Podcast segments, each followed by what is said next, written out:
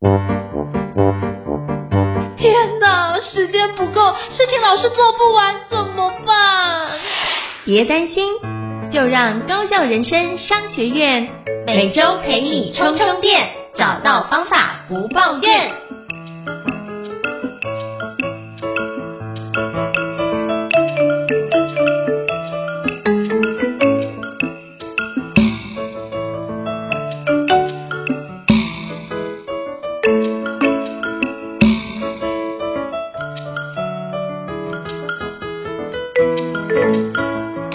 大家好，我是赵英成，欢迎大家来到高效人生商学院哦。那今天我们要跟各位介绍一个非常棒的一个课程。当然我知道各位已经都去坊间，很多听到很多人都去做投资。那过往我家里面也有人做投资，可是基本上都是以惨败收场。为什么？因为他们都会听什么？哎，你觉得这只不错啊？我跟你打包票，这只一定会赚，那就百分之百。然后就买了之后就套牢。不管是相关的一个那个讲解股市分析的相关老师，哎，透过这方式你就发现，哎、欸，这个东西很容易让你的一个金钱，你可能有时候会赚，赚的时候你可能就想说，哇，这很不错，然后就加入更多的一个环节进去哦，那你就可能因为这样把你的身家都压掉了。那如果怎么做才是一个相对好的方式，让你是一个比较稳健的一个投资的角度呢？那今天非常荣幸能够邀请到就是杰特里的投资随笔的版主，由杰特大大来跟我们分享这相关的一个内容哦。来，诚挚欢迎杰特大大，Hello，杰特大大你好，嗨。胤丞老师好，大家好，我是杰特。那非常感谢，就是杰特大大莅临我们高教人商学院哦。那跟杰特大大有非常多的一个互动，真的由衷的一个敬佩哦。所以今天特别非常有荣幸邀请到杰特大大跟我们分享他的一个投资的历程。是不是可以邀请杰特大大跟听众简单自我介绍一下，跟分享一下你的投资背景与经历呢？哎，好，大家好，我是杰特。其实我跟大家都一样啊，我是算是小散户啦，我也不是什么很厉害的大师。然后我所以没有很会做投资这件事情啊，正确一点讲是，我其实不知道说像坊间很多人在讲怎么靠投资去快速翻身致富。对，虽然说我自己做投资有一段时间的，然后以前是做个股，然后赚价差，然后到后来就是学着买什么基金啊，甚至于期货、选择权、权证都会去涉猎看看，然后去试试看。然后到目前就是大概九十五 percent 以上都是使用指数化投资这种方式。所以我自己比较认真在做投资、学投资这件事情，大概就是这十出头年、这十几年的的时间这样子。是非常感谢，就是杰特大大跟我们简单的做个分享。那我也想请教杰特大大，因为您这次分享的很多内容我都觉得很受用，是不是可以邀请您跟我们分享一下，当初是怎么样接触到投资的？是什么样的一个机缘呢？其实很多人呢、啊，就是会会把学怎么开始做投资这件事情，但其实我没有，我就是我小学的时候，大概小学五六年级的时候吧，就是放暑假会跟我妈妈去跑号子啊。什么是号子？号子就是那个号，就是那个编号的号，号子就是现在券商的昵称哦。那、嗯、以前科技不发达，没有网络下单的年代啊，要买卖股票就是要去找营业员下单，所以啊，那时候放暑假。就会去去跟着妈妈去券商开眼界哦，然后分享一个比较有趣的事情，就是有些人啊会说，现在有些人会说，哎，买买卖股票的时候叫丢单，哦，要丢买单卖单这样啊？什么叫做丢单买单？因为在民国七十八年左右，那时候台股第一次上万点，几乎就是全民炒股，然后那个营券商的营业柜台前面到处都是人，根本你没有办法跟营业员讲讲两句话，所以那时候买卖要写那个委托单。委托单都真的是用丢的哦，就丢进去给营业员这样，所以丢单的由来是这样。然后再大一点的时候啊，就成年以后啦，就我自己有自己的那个户头，然后嗯，不过那时候也没有很认真学学怎么投资，反正长辈说你工作有剩钱下来，有闲钱就去。买的放着，你可以领股息就赚价差，所以就陆陆续续就是啊有剩钱就拿去买。啊，现在的人在讲的说法就是这个叫什么？叫存股。所以以前就是这种概也是这样子在做，然后到差不多零七年的时候，因为结婚买房子要用，然后就把钱全部都就把股票全部拿去变现，然后拿来用。所以你说就是我什么时候开始学投资？其实很早以前我就开始去接触到这件事情，所以也可以算是家教。哦，对，我觉得这是很棒的一个开始，因为其实我小时候长辈也会就是玩股票嘛，那我就记得就是民国七十八、七十九年尤其民国七十九年崩盘的那个瞬间，对我印象很深刻。我就有个亲戚，他那时候有上亿的身家，嗯，我那很不得了，上亿身家。结果他大概每两年就会换一台那个双 B 的车，结果呢，那一次那一次的时候就整个都赔掉了，因为杠杆开的比较大，然后就整个赔掉。就从此之后，我记得好像二十五年、二十二十六年之后才换一台车，所以就开的那台老的宝马，就这样 BMW 就这样慢慢的开这样子。然后从原来可能有六间房子，后来变成是贷款，后来把所有房子房产都变卖掉，后来就是二十几年后才又买了一间新的房产，但不是买在自己名下，买在小孩的名下这样子。对，我那时候就觉得印象很深，说到底是什么样的一个游戏？因为以前就是长辈在讨论这件事，很像是玩游戏的概念，就是很像对。你去那个 casino，好像哎这个东西一定会准的，直觉就会准，然后 all in 进去，但是哦一次就可能几百万去了，哦，所以我就觉得到底有什么样的一个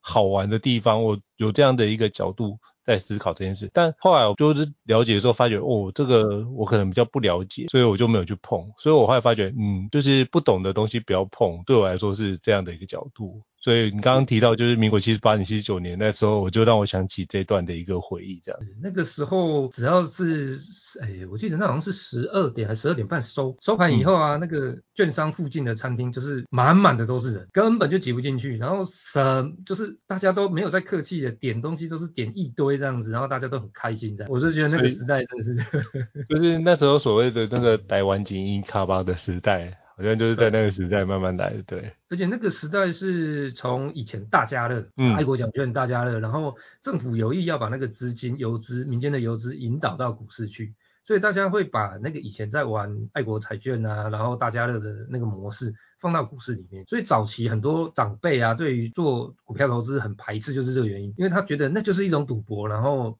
会让人家输掉很多。嗯，所以其实早期不知道嘛，可是到现在，我觉得经过这么多年的一个演进，或是包含相关金融体系的一个完整化之后，其实大家对于这件事情有更深刻的一个理解。那是不是可以邀请杰特大大跟我们分享一下，当初你会成立那个 Jet Lee 的投资随笔是什么样的一个初衷，或是希望达到什么样的目标呢？OK，呃，其实我当初为什么要成立这个粉专哈，是我其实一开始的时候只是想说，在网络上。然后在 FB 的一些封闭社团，跟一些投资朋友分享我的那个心得，还有我观察到的一些现象。啊，那那时候大部分都是一些龙蛇混杂的投资社团，然后也也什么样子方式的都有。然后之后是因为那个有一个呃粉专，有一个布洛克叫做 PG 财经笔记的那个蔡志成，他开了一个就是有关于这个指数化投资专属的所谓的取暖社团。那我跟几个朋友都是都是在做指数化投资的，所以我们就一起跳过去那边，然后一起去维持，然后去跟大家分享怎么做投资，然后怎么进行指数化投资。那后来我是因为发现说有些人会去追踪我的个人账号，然后我又不想让其他不认识我不认识的人去知道我的一些私人的状况，所以我就想说好，那我就来开一个粉专跟个人账号做区隔。所以开粉专的本意，我开粉专的本意其实是想要延续我跟呃投资朋友们做一些心得的交流啊，然后或是对于一些刚开始想要进行指数化投资的朋友做指导。那后来就发现说，哎，我自己有自己的版面以后，我就可以比较畅所欲言，然后去讲我自己想讲的事情，而且也可以让指数化投资这件事情接触触及到更多的。朋友，更多的那个投资人，哦，所以这就是我为什么一开始的时候会开粉专。那我我会做这件事情，会想跟大家分享的原因，是因为我常常觉得说，很多现在看得到的社会问题，都来自于不恰当的投资。就嗯，明明大家一开始做投资的时候是想要去改善生活，然后让家人过得更更幸福，可是呢，却因为错误不当的投资方式啊，反而让人生变得更糟糕，甚至于会发生一些社会问题。哦，有时候常常都会看到一些社会版哦，就是失败的投资呢，成功的投资会在财经版，失败的投资会出现在社会版。所以我常会想说，如果有一种可以让投资人知道说，有一种投资方式是不必牺牲你的生活，然后你也不用承担太多的风险，而你只要愿意长期去做这件事情，就可以让你的生活变得更好。我觉得这就是我我开本专的。最最大的目标了，我虽然没有办法去快速制造很多有钱人出来，嗯、可是我觉得我可以用这种方式，然后去消弭因为金钱、因为不当投资产生的社会问题。我觉得这也是一种帮助社会的方式。嗯，我觉得真的是一个非常棒的一个初衷，就是呃，我觉得就很像你刚刚提到这段，让我想到之前有个寓言故事，就一个小女孩在海边呢、就是看到有海星搁浅，他就把海星丢进去。那一个老先生就问他说：“小女孩，你这样丢海星要丢到什么时候？这么多海星怎么可能丢得完呢？”他就说：“如果我能丢一个，那基本上我就救一个海星，那救一个是一个这样的一个概念。”所以我就是跟杰特大大在交流的过程中发现，哇，真的是他把他。所知道的一个环节跟内容都在杰特里的投资随笔里面，就是畅所欲言，把这件事情跟大家讲一下，可能有什么样的一个雷区，或是它有什么样的一个好处，什么样的风险，都在里面做相对的清楚的陈述。那我自己也收获非常非常的高，所以我觉得这是一个非常好的一个，就是帮助社会的一个方式，是蛮重要的一个角度。那我想请教杰特大大，因为其实你在里面写了这么多的一个，不管是投资的历程或投资心法，或是分享相关的一个投资工具。那可不可以请教您，就是在你的投资的过程或生涯当中，有没有一些重要的转折点，或是一些案件，或者应该说一些特殊的一个事件，让你有一些不一样的成长经历呢？呃，就如同我之刚刚前面讲到，就其实我比较认真学做投资这件事情，大概是在这十几年的时间。所以我基本上是在在零八年金融海啸以前，我其实没有很认真想说要靠投资做些什么事情这样子，因为我那时候就觉得说，哎，我有薪水就够了，而且根据当时的那个收入状况，其实也都 OK，都可以去支应生活。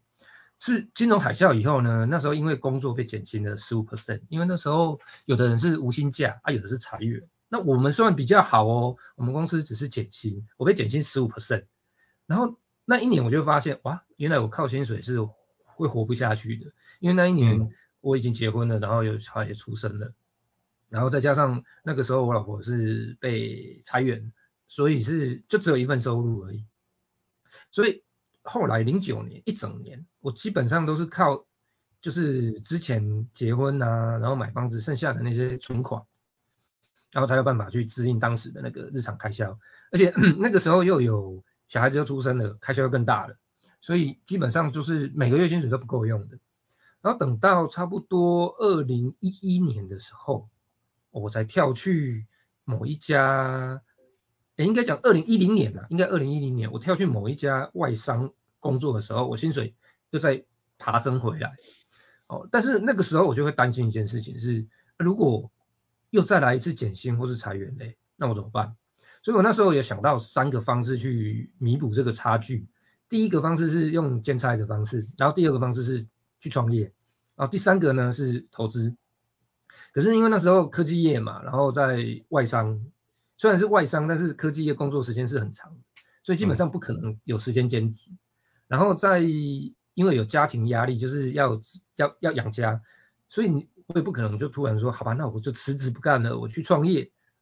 而且我说实在话，就是很多上班族根本不知道有什么本事可以靠自己赚钱，所以到最后想来想去没办法，才用第三个方式，就是我去想说，诶，那我可以怎么去靠投资来改，来弥补这个收入的差距。所以在这个过程里面，就像我刚刚前面讲的，就是我也学怎么看股票，怎么挑股票，然后怎么挑基金，然后期权、权证，然后什么试试看当冲啊，然后做波段啊，这些我通通都去试。那这基本上就是小打小闹了，就没有什么帮助这样子，连改善家庭生活这件事情都做不到。那更不要像很多人在讲说什么哦，靠投资可以财务自由，这个很难的。所以我比较有效果，大概是在用基金这这一样工具啊，因为我科技业的工作其实白天不太有时间可以盯盘，所以如果我去做短线交易，我就有发生过，常常发生就是我明明看它好像。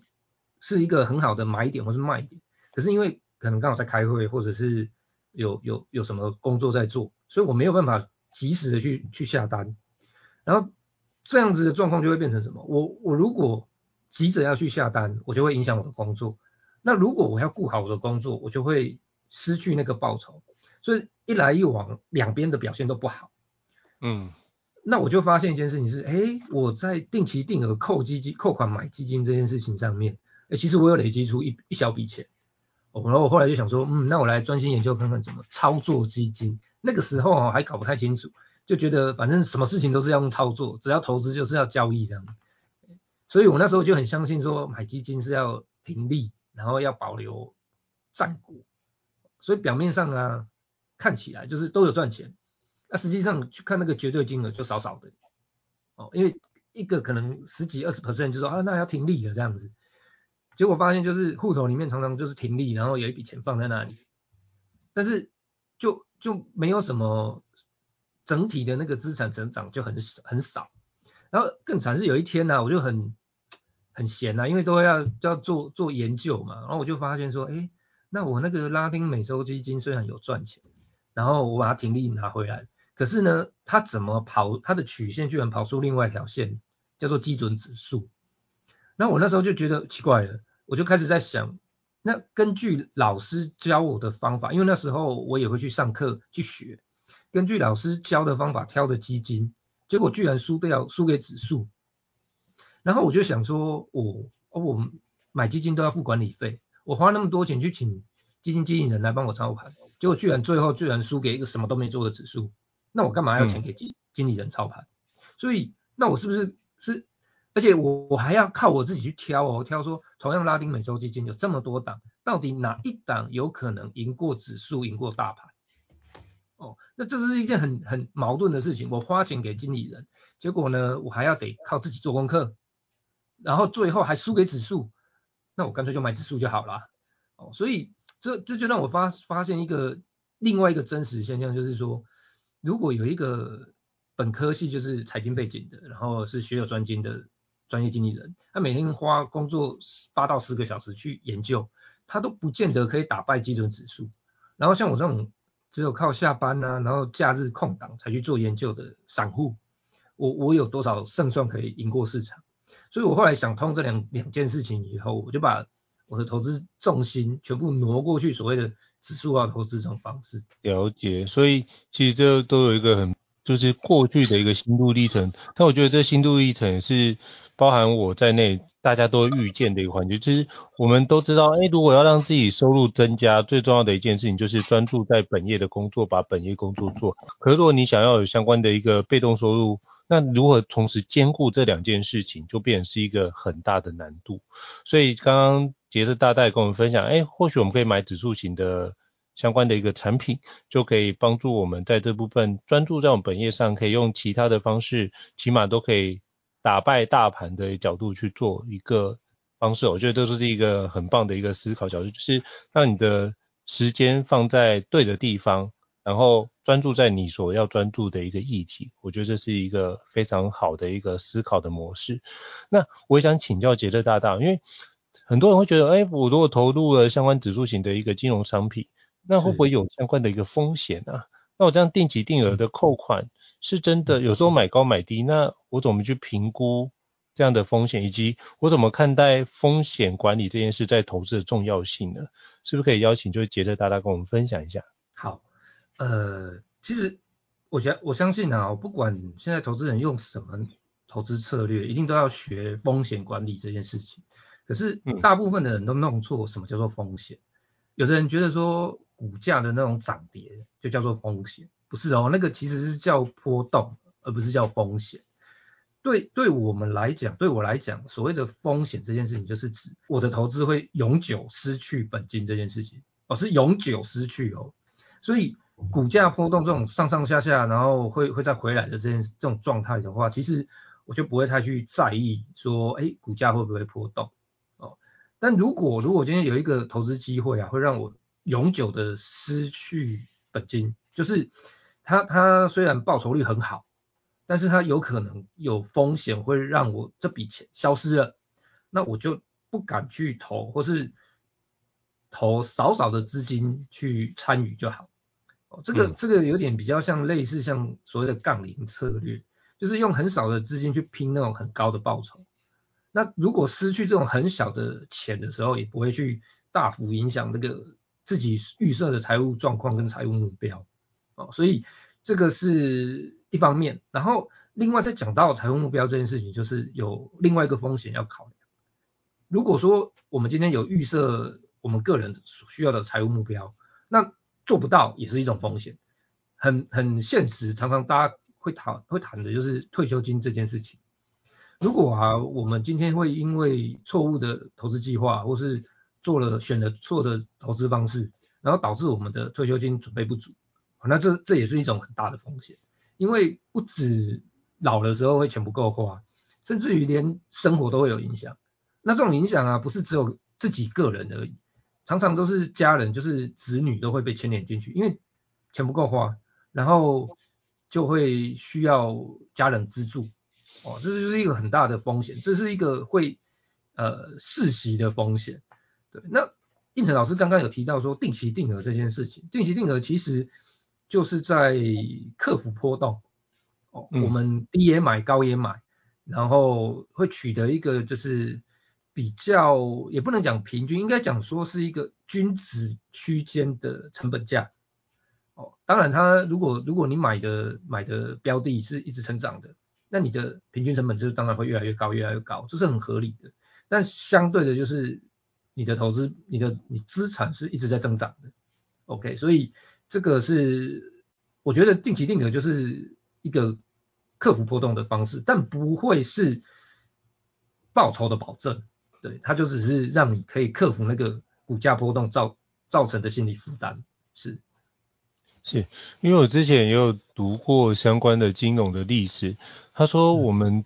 就是公司每间公司都是一直不断强调的是持续成长嘛，因为公司就是不断的成长，它有这样的一个动能，所以他就之前看的那个从二一九二一九一九一九二九年，就是应该一九二九就是那个。经济大萧条之后的那个股市的趋势，其实它都是直线的持续在往上成长。他说，因为人的需求还是持续的增长，所以它还是会持续增长。所以重点是你挑到一个好的标的、好的一个产品或金融商品，对你来说是一个相对的一个保证。所以你只要定期定额去做，然后它就可以把你的那个成本摊提掉，但持续它长期来看都持续往上。我不知道杰特大大怎么看这件事情。呃，如果是站在经济的例子、经济发展的角度来看的话，它确实是一直在成长的。因为呃，现实讲，我们开公司或者是说我们创业，目标就是为了为了赚钱。所以为了赚钱，以以获利为优先考量的的角度去发展的时候，公司不赚钱就是被淘汰掉，会留在里面的，会留在股市里面的，一定是有在赚钱的，而且是持续增长的。那当然没有。没有所谓基业长青这件事情，大部分的公司一定是成长到一个程度以后，然后就衰退了。可是相对应的，就是会有后续的别家公司来取代，或是或是把它，嗯，怎么讲？对，就是把它换换掉。比如说像以前百事达很好，然后后来就是 Netflix 就就起来了。对，就是有有类似的方式一直在更替，所以。如果如果我们看的是整个整个社会的发展的话，确实它是会一直成长的。可是如果你是看单一家公司的时候，这个就很难说喽，不见得有一家公司可以维持一百年、两百年。对，这种这而且就算能够维持一百年、两百年，这家公司没有倒，不代表它会一直给投资人很好的回报。对，所以我觉得呃，就是股市当然是会一直在成长的，但如果是进去里面挑。单一公司做投资的话，就不是这么一定了。了解，所以就是以整体趋势来看，它还是成长。但是如果你选的标的刚好是在往下的状况，你还是会赔钱，就对了。对啊，简单来说，像零两千年的时候，我记得那时候道琼前前五大成分股还是前两大成分股，其中一档叫做 G 一奇异电器，然后到后面就消失了，嗯、甚至于被被就不在那个成分股里，记得好像已经被剔除。所以它会会变成说，你看它好像是股王，但它会一直衰退，一直衰退，一直掉下来，然后甚至于就退出前十大、前一百大这样子。这种事情是常常会发生的。有时候我们在看说，哎，这家公司从股王然后落难了，是不是可以去抄底？可是我们不会知道是它是就是不是就回不来了。宏达电曾经有两度破千。可是没有看到第三度了，嗯、就消失了。虽然它还在啦，嗯、但这家公司其实就没有，大概没有什么再回头的机会了。那当年抄底抄在什么五百块的，然后哎七百块的、五百块的，甚至一百块再抄底的，现在都很惨。嗯，对。所以就千万不要去抄底，因为你永远不知道底在哪边。这样。对，因为公司如果不行了，就是真的不行了。嗯嗯嗯，了解。那非常感谢杰特大大跟我们分享这一些历程哦。那我可以跟您请教一下，就是。如果像是一个初入投资领域的一个新手小白啊，该怎么样建立自己的一个投资策略？比如说举个例子哦，假设他如果是一个，比如说月薪四万块的一个上班族，那他怎么样建立他的投资策略会比较好呢？其实如果像新新，诶，不能讲新手，应该讲说刚开始做投资，然后钱不多的话，我会觉得就是。第一件事情，首要一定是先想存钱的，然后把这个钱去投到相对比较稳定的地方，比如说像这样在台湾就很简单啊，可能就是用零零五零，然后如果再远一点的话，可能就是看一些呃美美国的那个指数 ETF 啊，或者是全球的指数 ETF，那从定期定额开始就好，嗯。因为定期定额其实是一个算门槛很低，然后也不会太花耗费心力，然后又又可以累积资产的一个一个方式的。因为大部分的人哦，在开始做投资的时候，其实都会想说，应应该这样讲哦，呃，大部分人会想到要做投资，就是很现实，钱不够花了，或是觉得太少了，那那才会想说，那我来靠投资试试试看。所以一进金融市场的时候，很多人就会想说，好，那我要赶快可以快速开始获利，然后呢，最好就是低买高卖啊，赶快赚价差的。可是为什么为什么这样子不是很方便，不是很好啦？因为投资的本质其实是像我们刚刚讲到的，就是我们是在参与这个社会的成长，然后发现说，哎，这个某一家公司会赚钱，所以呢，我们就去投资它，然后希望未来它可以给我们更好的报酬。那因为在这个过程里面呢、就是会会常常会波动，所以用定期定额的方式啊，会比较容易去克服这个波动。啊，那有些人会说，哎，那我是不是可以在市场情绪波动的时候去获利？哦，比如说就像在狩猎这样子，哇，现在大家都很恐慌啊，或者很乐观的时候呢，那我就去去，哎，算是套价差哦，趁着大家不注意的时候呢，去偷打一把这样子。不过通常去参加这种活动的时候，自己也就是那个狩猎场里面被人家狙击的目标啊。你你是猎人，那同时也是别人眼中的猎物。所以，嗯，新手朋友刚开始做投资的时候，不用太急着说啊，我要去建立一个可以稳定获利模式啊什么的。我要先确定一下说，我我是不是进了这个金融市场以后，其实是被人家当猎物在看待。那最好最好一开始的方式，其实就是像我们刚刚讲的。用指数化投资的方式，然后去参与整个股市的增长，然后这种方式最最直接、最直观的方式，就是我们常常在讲的指数化投资。对，所以如果什么都还没有很清楚之前，然后但是已经急着要想要有一个方式去累积资产的话，那就定期定额去买指数 ETF 是最快，然后也是最有效率的方式，是。了解，所以就透过这个方式，就避免我们就可能会克服一开始太过急于想要获利这件事情。再就是不能确定自己是否已经当猎人，说不定我们就已经成为别人的猎物。所以选择一个长期参与一个社会的一个模式，反而是一件很重要的一个角度。我觉得这是一个非常棒的一个提醒。那我也想请教杰特大大，就是在投资的生涯当中，有没有觉得有没有遇到什么样让你印象很深刻的一些案例，那比如说你可能会从里面可能错失了某些报酬，或是可能里面哎看错了一些机会点，那你从中又学到了一些什么？是不是可以举相关的案例跟我们分享一下？好，呃，其实我常常拿这个案例来讲，因为这是我自己亲身经历的，而且是一个很巨大的一个一个失败案例这样子。不过不是赔大钱呐，因为很多很多坊间的那个说法都是说，哇，某某某人因为先赔了很多钱，然后快破产了，然后后来又靠学到什么投资方式，然后翻身变成有钱人。不是啊，我其实我自己的投资没有没有赔过什么大钱，可是我有少赚过很多大钱。我讲这个案例是我自己的工作关系，曾经跟某一家美国公司有合作往来，就是有业务往来。然后后来我帮这家美国公司解决一个非常棘手的硬体的电路设计问题，这个问题是连美国原厂工程师都都就是撒手不管这样子。嗯。那解决完以后，就有接到邀约说，哎，可以来我们公司上班。不过因为那个时候那家公司啊是很风雨飘摇，所以我就不敢去。因为那时候他去发展了一个新的电脑晶片组，但后来没成功，所以我后来就不敢去。那这家公司的主管人很好，台湾人就跟我说，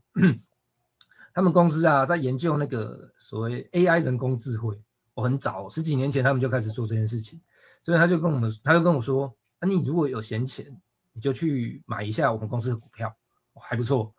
然后我就看了一下啊，那个时候的股价大概是七块八块美金吧，然后金融海啸的时候，哦，又更低哦，又跌更多。我心里面就想说，哦，啊不就还好没有买。买我就亏死了，大家要不要猜看看这是哪一家公司？这家公司讲出来大家一定知道，而且一定会觉得就等于是笨蛋。这家公司叫做 NVIDIA，哦，然后这家公司在二零二一年的时候还有做过一次一股拆分成四股的分割动作，然后现在股价还有两百八十几块。我那时候就算了一下，我到后来我也算了一下，我说当时我就算只有小小的投个十万好了。不算股息，我现在那些股票都值一千多万，哇，没有很多啊，但是说要买一间房子，至少就不是不会是太大的问题。对，那如果当初是投一百万的，哦，那我现在应该就不会在这边录节目了。是 是，所以如果要这样讲起来，我这种错失报酬的那种失败几率真的是很多啦。所以很多人就会想说，哇，建成，那你有这个经验？那你是不是应该要去学怎么挑标股？没有，我回头去检查整个这这这个过程，我有发现就是像我这种业内人士啊，我都不敢在那种低点危机的时候入市啊，不要说完全不了解那个产业的外部投资人啊，因为运气很好，让你买到那个股价的低点的时候，可是大家不要忘记哦，在这个股价上涨一百倍的这个过程里面，是不是一定会先经历过，哎，股价翻一倍了？然后又修正，因为业绩可能表现不好，又掉下来。然后呢，哎，业绩发表又很好了，然后又往上涨，所以变成了十倍股。可是呢，又又会出现因为景气呀、因为什么原因又修正，然后又修正了以后呢，才又会再出现最后大家眼中看到那种百倍成长股。在这个过程里面是非常非常考验人性的。你你可能就是翻倍小就想卖了，好，就算没有卖，涨十倍了。然后跌下来可能变成只有涨八倍啊，你会想说好吧，那涨八倍也值得卖了，所以又又有可能卖掉。大部分的人是不会去撑到所谓涨一百倍这件事情，所以我觉得没有多少对公司认识不深的这种散户是可以抱得住这件事情的。但是如果如果今天你是一个投资整体市场的指数化投资人，我相信你一定抱得住，因为像像。NVIDIA 这种公司啊，在零八年那时候金融海海啸的时候，然后公司的发展又不好的时候，那时候我记得有个新闻说，呃，他们的老板黄黄先生说，好像他们的资金当时只能撑六个月，六个月后公司就要破产了。所以在那个时候啊，就算是那么差的状况下，但是因为它股票有在纳斯达克上市，所以只要是追踪整个美股整体市场这种指数基金、指数 ETF。它一样会抱着这档这家公司的股票，就算你指数化投资人很讨厌他，觉得这家公司快不行了，很想把它抛掉都不行，因为在这个编列原则上面，就是一定会持有这档公司的股票。哦，那同样的，在这家公司业绩开始成长的时候，开始赚大钱的时候，你投资人想说，好吧，那我来一个停利卖出好了，你也做不到，因为这家公司没有下市，所以这档指数基金，像像 VTI 这种。追踪美股整体市场的这种指数基金，它就一定会抱着它。今天就算 NVIDIA 的股价涨了一千倍，它还是会抱着，就就不会不能把它卖掉，这是规则。所以如果在金融市场里面，在股市里面要讲到所谓的长期投资，而且要能够很完整的赚到这种百倍成长股的完整报酬，我觉得大概只有两种人会做得到了。第一种人就是公司的大股东，因为在他眼中，他不是看股价的，他是看他的公司营营运状况的。还有另外一种人是什么？是指数化投资人，因为是被逼的，被逼着要抱着不能卖。那再来呢，可能就只剩下很少很少凤毛麟角的那种投资高手才办得到。所以这个这种例子啊，就会带给我一个教训，就是不要想说靠自己去捞到这种标股，而且还可以赚那么多。大部分的状况下是没有想象中的那么那么好，实际上去运作也不会那么好。然后反而是用指数化投资的方式，是更容易去抱住这种成长股的完整报酬的。嗯。我觉得这个真的是一个非常令人印象深刻的案例。那包含现在 NVIDIA 最近应该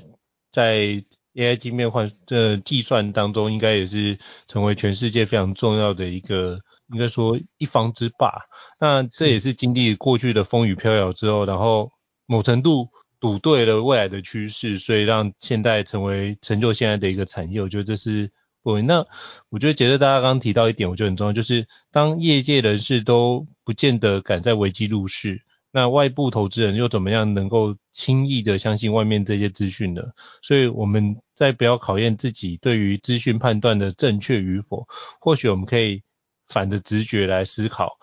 不会，说不定我们可能不会大赚，但是我们可以去确保一件事，我们不会大赔。或者是我们起码不会遇到刚刚接着大家说到的那个风险，就是我的本金会不会都赔掉了？像最近呃新闻也有好几个，就是有关金融的投资商品就被卷款的蛮多钱的，那这样的案件时不时都会出现，所以透过这样指数型的一个商金融商品，或许可以让你有不一样的一个调整跟跟思考的方式哦。非常感谢杰特大大的一个非常令人印象深刻的案例。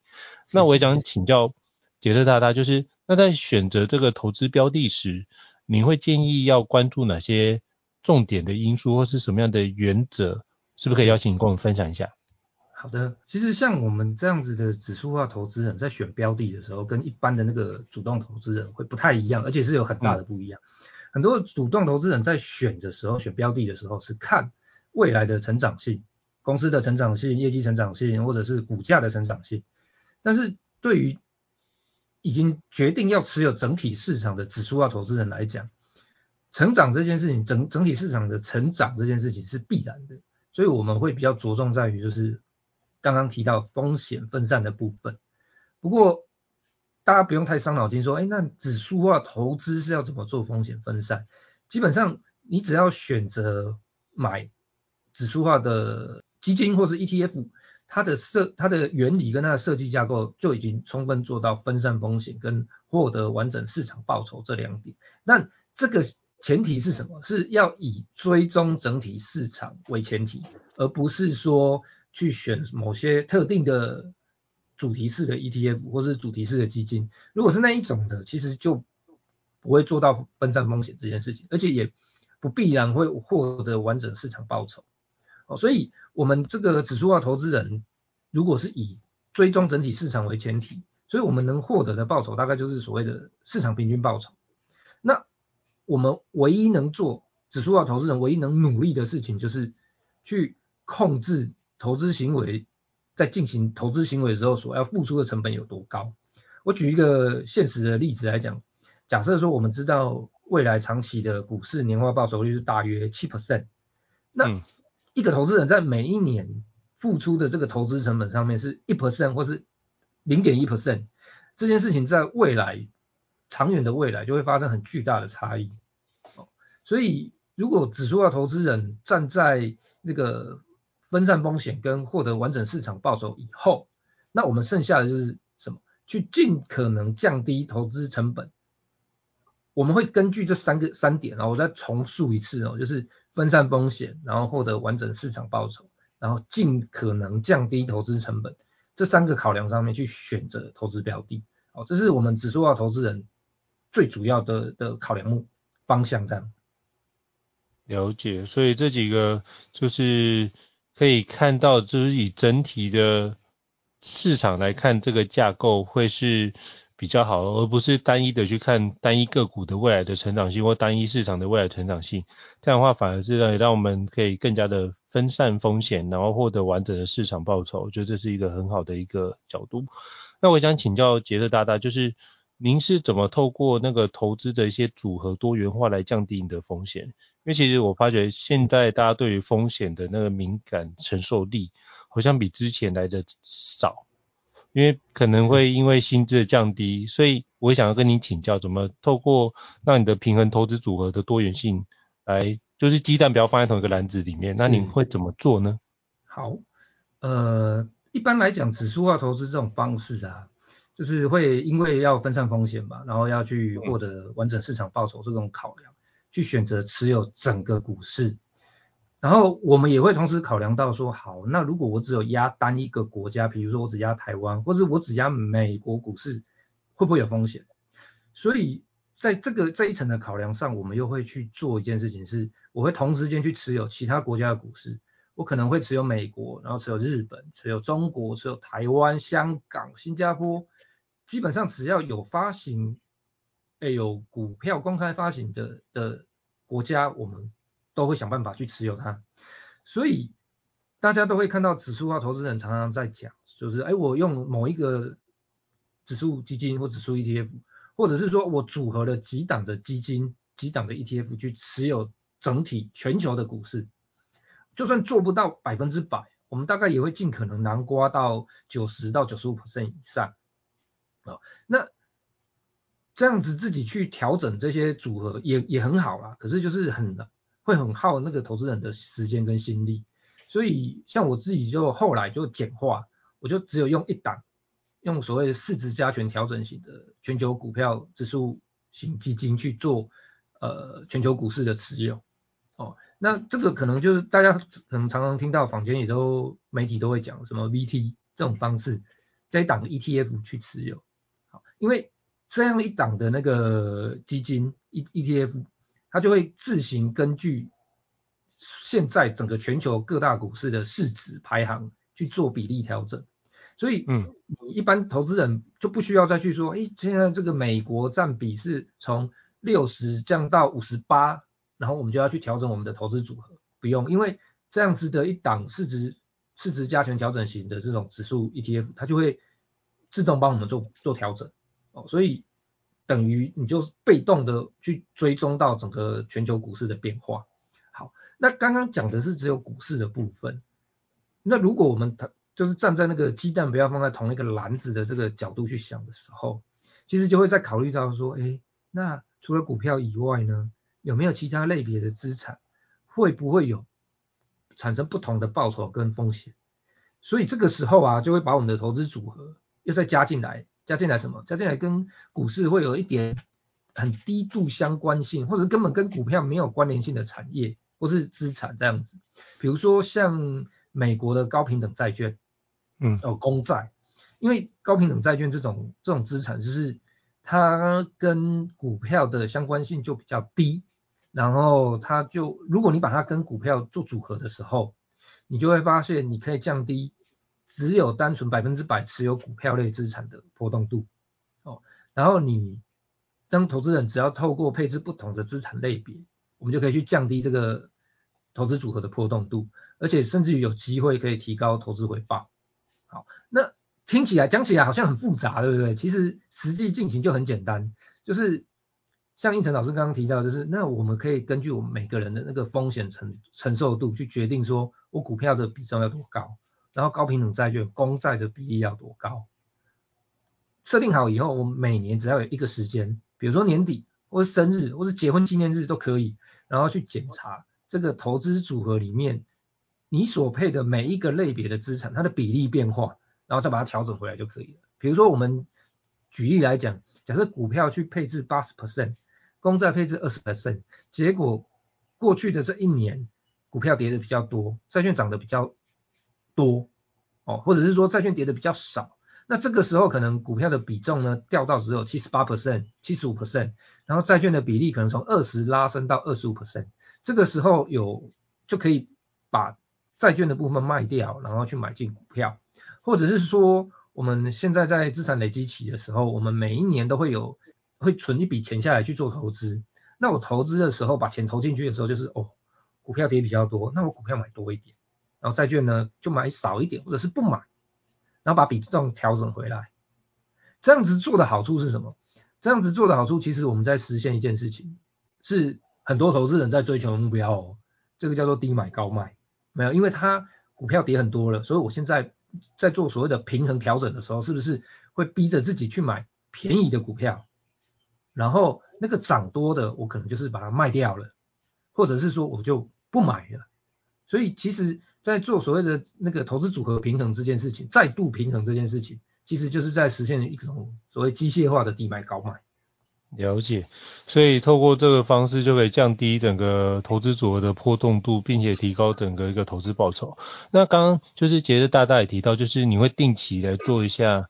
评估跟投资回报的一个绩效。那是不是可以请您跟我们分享一下，您怎么样去评估投资回报跟投资绩效，并且持续改善你的投资策略呢？好的，呃，其实我。指数化投资人比较不会去关注，或是说去评估说自己投资组合的绩效是怎么样。因为像如果主动投资的话，他会想说，哎，那我今年是赚了多少 percent 这样子，然后有没有赢过大盘，或者是有没有赢过某些指标这样子。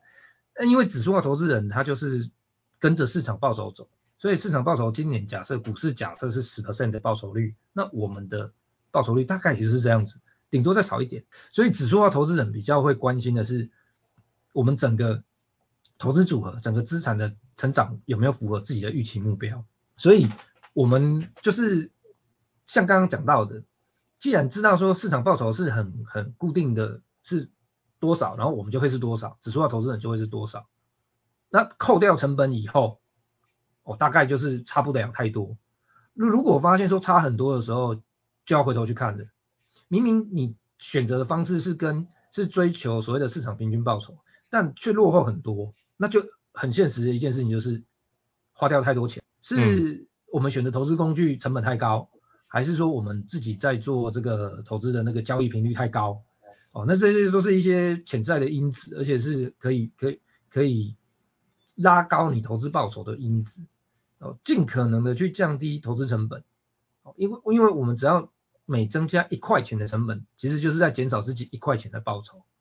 投资报酬啊是没有办法去预估的，可是投资成本这件事情，我们是可以自己去控制。所以，所以去掌握那些可以自己掌握的事情，才是获利的保证。那有些朋友会问说，那我是不是可以透过调整投资组合的方式去提高报酬？在在我的认知里面，这是不必要的行为。因为为什么？因为短期一两年的这个。报酬预估是做不到的，就是你你觉得说，哎，可能看起来好像明年要跌了，但它可能没有跌，或者是说看它好像要涨了，结果它没有涨，甚至于跌下去了。这件事情是常发生的，不代表说经济情势、经济指标值怎么样子，股市就一定会走什么样子，这是这是不必然的。因为我记得有人做过相关的那个研究，经济指标跟股市。当下的表现是不会不一定会联动的，它可能会是股市可能会提早，但经济指标会落后。等你发现经济指标已经做到这已经发生衰退或是成长的时候，股市可能已经跌一大段或是涨一大段。所以这件事情是是很难去透过预估的方式去掌握所谓的短期报酬。那有些人就会讲说，可是你明明就看到那个市场要下跌，比如说像二零二二年。大家说就看到要升息了啊，股市要跌了，债市要跌了，你为什么不干脆退出来嘞？好，我们换一个角度想，假设说今天让投资人可以成功全身而退，那我就会问一个问题，就是那什么时候要再次再进去呢？嗯，如果你下一次的进场，下一次进股市进债券是没有全身而进，就可能讲说，哎，我先试小小的投一点钱试水温。那如果它涨上来，如果那一年的报酬率整个大反弹了，那你就失去了让那个财富大幅成长的好机会哦。好，那还有另外一点是，另外一个角度来看这件事情是，如果现在我们是在所谓的那个财富累积期，我看到市场上在便宜折扣，那么天天天天都便宜，五折这样在卖，然后是八折五折这样在卖，我们不是应该买更多吗？怎么会在百货公司周年庆的时候空手站在门口等？这是不合理的现象嘛。所以最好的投资策略，其实我觉得是留在股市里面，然后不要去猜市场变化，持续的投资。或许我们没有办法在这个大跌的时候加码，可是至少我们在大跌的时候还是可以买到便宜的资产，这个是对累积起的人有有更大的帮助。就是反正只要你在市场中持续的运作，就是总比你不在这市场中，然后感觉到啊我又错失了这样的一个机会来得好，因为起码你就不会有这样的一个遗憾。那我也想请教，就是杰特大大，你觉得，嗯、呃，你在做投资的这段的生涯当中啊，你觉得有什么样的心态跟习惯对投资来说是非常重要的呢？呃，避免他就是落入失败，而可以尽尽量的让他可以比较趋向成功，有没有这样的一个心态或习惯？哎、欸，有有，这个是真的、哦，嗯，投资是其实是很很很吃心态这件事情的，就是长期投资这件事情很重要，然后投资人也要学着去勇敢面对市场波动。更重要是不要对金融市场有太多的过度乐观的期待。嗯、像我们刚刚前面一直在谈的，就是大部分的人都是靠一个一门专业的技能在维生的。对，投资这件事情只是让你自己的人生更美好的一种辅助方式，所以不要把金融投资这件事情看得太重。我常常看到有一些网络上看到有些人呢、啊，他在本业发展就不好，他就想说好，那我靠投资来改变人生。可是很多现实状况，很多残酷残酷的现实是，因为这些这些人因为做了金融投资，然后让自己的人生变得更悲惨。为什么？嗯，因为他把投资这件事情当做他人生的唯一救赎，然后这一次不成功，他就想说，那我再去试试看有没有其他方式可以解救自己。结果到最后啊，就救不到自己，然后反而还失去其他能够改变人生的这机会。他可能花浪费了很多时间去研究怎么做投资。结果得不到很理想的回报。我觉得如果要走到这样子，还不如来跟应成老师学心智图，然后学习怎么拆解问题、考试的技术，然后去提高自己的学习能力。这样呢，我还可以让自己的本业发展得更好，就可以更好的改善人生。我觉得这比去学投资更重要。嗯，感谢杰特大大的推荐哦。那我觉得就是投资是我们的一个，你刚刚提到，就是我们是为了让我们自己人生有更美好的辅助，而不是它是一个，应该说它是一个手段，但是不是你人生最终的目的。那你要思考一下，你人生最终的目的是怎样？那为什么要就是邀请杰德大大来跟我们分享这一集？因为我真的由衷的发现，周遭很多朋友，比如说最近因为景气不景气，就会开始思考，那我工作没有发展，我怎么样可以让我自己收入能够增加？就开始要，比如说像我朋友就要开始开。那个共享空间呐、啊，或者是开始开咖啡店呐、啊。我说为什么你想开这件事？他说因为他从小就梦想要开一间咖啡店，所以他觉得他现在累积到一定大概呃五六百万的资本，他觉得哎，那我可不可以来试试看这件事情？那我说你努力了十几年，累积这么这一些资产，其实也不容易。那你真的要考虑一次把它花完 all in 吗？那我就跟他说，其实这风险非常高，你要不要去了解一下相关的一个产业的之后再来做这件事情？所以我跟他说，如果你真的原来工作你不想做，好，那你要不要考虑先去，比如说连锁咖啡店，先去当个正职，去了解人家的运作生态之后，再去决定要不要做这件事情。我觉得都是一个相对保险，因为我很担心是他这样做完之后，他投进去，呃，他就。那些钱可能就不见了，而且是在几个月之内就不见了。因为我知道台中公益路上有一间店，就是那间店呢，它装潢大概花了一两千万吧，就半年之内就消失了。我就举这个例子跟他说，我说你看哦，你这样随便花下去装潢的费用啊、代理的费用啊，全部夯不啷当加进去，你的那些费用就少了一半。那就请人，说不定你这烧不到一年半或两年，这笔钱就被你烧完了，然后你就还是要关店。啊、那我就觉得。那你为什么要做这件事？纯粹只是圆自己心里面一个梦想。那我说，如果你只是这样子做，希望能够让这本金放大，大家都是抱持这样的想法，可是都觉得，呃，我不会这么衰吧？那这些风险不会发生在我身上嘛？都会觉得自己是天选之人。可是我后来发觉一件事，就是当你越有天选之人的想法的时候，其实越容易让你自自己陷入这样子一个本金全部都丧失的一个风险里面。那我反而觉得是，如果你觉得哎、欸，这个本金很有可能会失去，那时候的兢兢业业或是那时候的如履薄冰的一个心态，反而会让你存活下来。这是我观察到的现象啦，所以我觉得跟杰特大大在提到有关投资的心态，我觉得这是一个绝对的一个重要性哦。那我只是想 echo 一下杰特大大这个故事。是是是是，那我也想请教杰特大大，但就是您刚刚说就是包含我们不会对于那个单一市场去了解，那么就是波动去做那么多的深刻的照顾。那我也想请教你，那你对于未来投资市场，你有什么样的一个？展望，你有什么样的看法呢？其实也很多人都常常会问我这个问题，说，哎，你会做投资，嗯，那你觉得以后会发生什么事情？哦，未来的展望是什么？可是指数化投资人有一个很大的特色，就是最大的特色就是不对未来做预测。嗯。我们虽然相信说未来股市会再创高，然后人类社社会是一直在成长的，可是短期一两年之内，甚至于三五年之内会涨还是会跌，其实不知道。哦，那。不要说指数化投资人，大部分的投资人其实也都做不到。你你可以去去追踪去年的新闻，然后看到现在的表现，嗯，会发现那个准确率哈，预测的准确率可能就是跟瓦波一样五十五十而已，哎，不太不太有人真的就是很准确这样子。但不过指数化投资人看的就是那种二三十年的投资嘛，所以。短期的那种一两年啊，三五年内的这种涨跌，其实就不是那么重要，还是回归到我们自己本身，你的财务计划、你的投资计划有没有符合你的那个资产成长目标？我觉得这是比较重要的一件事情。了解，所以还是回归我们的基础，就是我们要设定什么样的目标，那定期的去检视我们达到我们自己所期待的目标，但是不用去追求或者是看那些我们可能得不到的一个内容，因为毕竟我们选择做这样的一个指数型的一个金融商品，就不会是追求的是单一个股的一个成长的的方式哦，所以我觉得这是一个非常重要的提醒。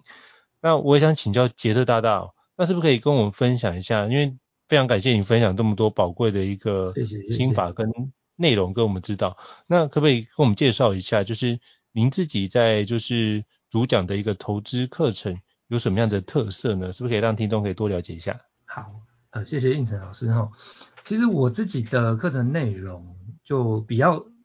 主要是针对在那个指数化投资这件事情的观念调整，然后指数化投资的理论说明，还有。怎么样实际去运作？最后就是还建立这个自己的这个投资计划，这些各个面向去做近近距离的指导。什么什么叫近距离的指导？就是我会采小班制或是那种家教班的方式去进行。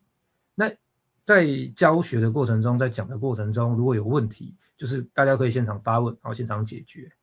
然后我的目标就是希望来上课的朋友回家以后就可以开始进行了。所以课程的运作上会跟传统的投资课程不太一样，我都会透过实作的方式，让每个人在课堂上把指数化投资人平常在做的事情都去 run 过一遍。所以只要愿意来上课的朋友，只要愿意参与整个活动的进行，我相信回家以后就能够顺利的去展开指数化投资这件事情。而且我不想让人家觉得说上完课以后就被抛弃了这样子，所以。嗯，我为了让来上过课的朋友课后有一个可以交流跟发问的管道，我就有成立一个学员专属的课后社团。那有一些文章我觉得不太适合放到粉专公开，或者是我不想放到粉专公开，我就只会放到这个课后社团里面。然后如果课后社团里面的朋友会觉得说，那这些我有些问题不太适合在社团发问，不想给人家知道，好，那我也开放就是可以透过。粉专私讯的方式来找我咨询，我都会针对每一个人的疑虑进行解答。但这个咨询就不会去提供什么名牌啊，或者是提供买卖点这种事情。这种事情我就是全不管有没有上过课，我通通都不会回答人家。对，所以这是我在课程部分的一些内容跟一些算是课后服务的部分。是，嗯。